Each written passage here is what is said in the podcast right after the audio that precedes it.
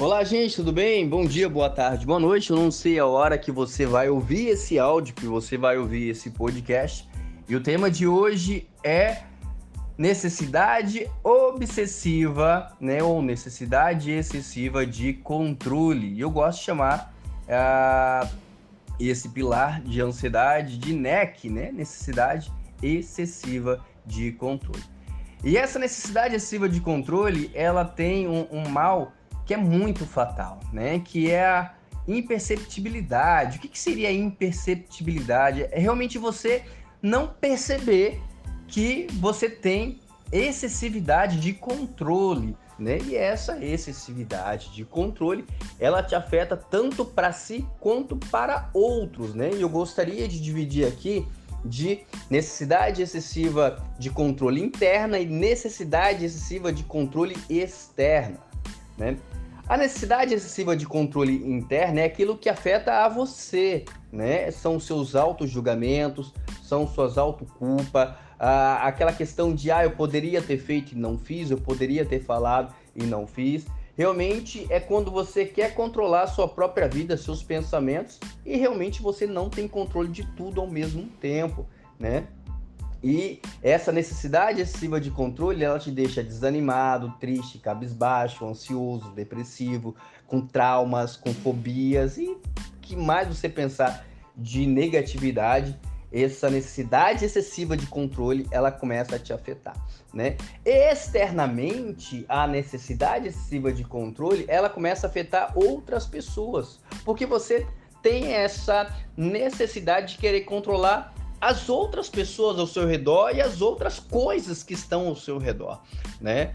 E isso afeta demais outras pessoas, acaba é, criando inimizades, intrigas, né, discussões, que com pessoas que realmente você ama, com pessoas que você talvez nem conheça, né? Então agora que você percebeu que a NEC, que a necessidade excessiva de controle, que é um dos pilares da ansiedade, ela te afeta e afeta as pessoas que estão ao seu redor, né? Você precisa realmente perceber a partir de agora que você não precisa ter essa necessidade, ou seja, não é necessário esse controle de tudo, de todos ao mesmo tempo, né? Primeiro para com você, a interna, né? Entenda que você falha durante a vida, que você erra durante a vida, que você não pode. Tem coisas que você não consegue e tá tudo bem, né? A gente não vai conseguir tudo que a gente quer.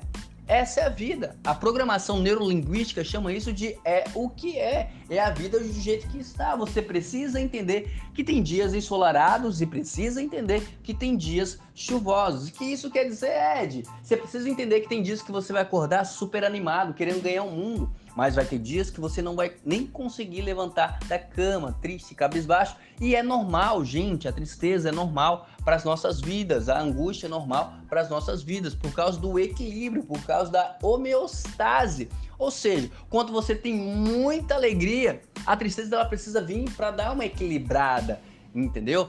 Tem uma música que diz que rir demais é desespero, né? E na psicanálise, né? É, a gente diz que todo excesso esconde uma falta. Então, assim, gente, se você chorar num dia é normal, se você sorrir no outro dia é normal, segue a vida. E agora, falando no que tange ao externo, a necessidade excessiva né, de controle externo. O que, que, vai acontecer, gente? Você vai causar inimizade com as outras pessoas. E como romper é, esse ciclo aí de querer controlar a sua mulher, o seu filho, a sua mãe, o seu pai, né? O que muitas pessoas chamam de possessividade, outras pessoas chamam de ciúme. E entenda que você não vai chegar a lugar nenhum sozinho. Que você precisa de pessoas ao seu redor, pessoas do seu lado, pessoas junto com você né? Nem tudo você vai conseguir sozinho, você precisa. Eu sempre digo que não existe ninguém tão pobre que não possa doar e ninguém tão rico que não possa receber. Independente se é dinheiro, se é de sabedoria, se é de conhecimento, independente. Se você tem muito, você pode receber ainda. Se você tem pouco, você pode doar. Você pode contribuir. Então, nunca menospreze ninguém. Seja gentil, seja respeitoso com as pessoas, independente se é uma criança de 4, 5, 6 anos de idade ou se é um, um idoso de 80 anos. Respeite tudo e todos. Entenda que nós somos uma pequena engrenagem de todo um universo, né? que é, converge realmente para que todos se sintam bem, né? As pessoas precisam de você, precisa, mas você também precisa das outras pessoas. E outra, você precisa também de uma saúde emocional equilibrada, tá certo? E um dia vocês podem me cobrar aqui, tanto no podcast quanto no bem-estar emocional, que eu vou ensinar uma técnica para vocês desacelerar o pensamento de vocês e ter uma vida bem mais equilibrada. Certo, gente? Um grande abraço, um beijo no coração e até nosso próximo áudio e até o nosso próximo podcast. Tchau, tchau, gente!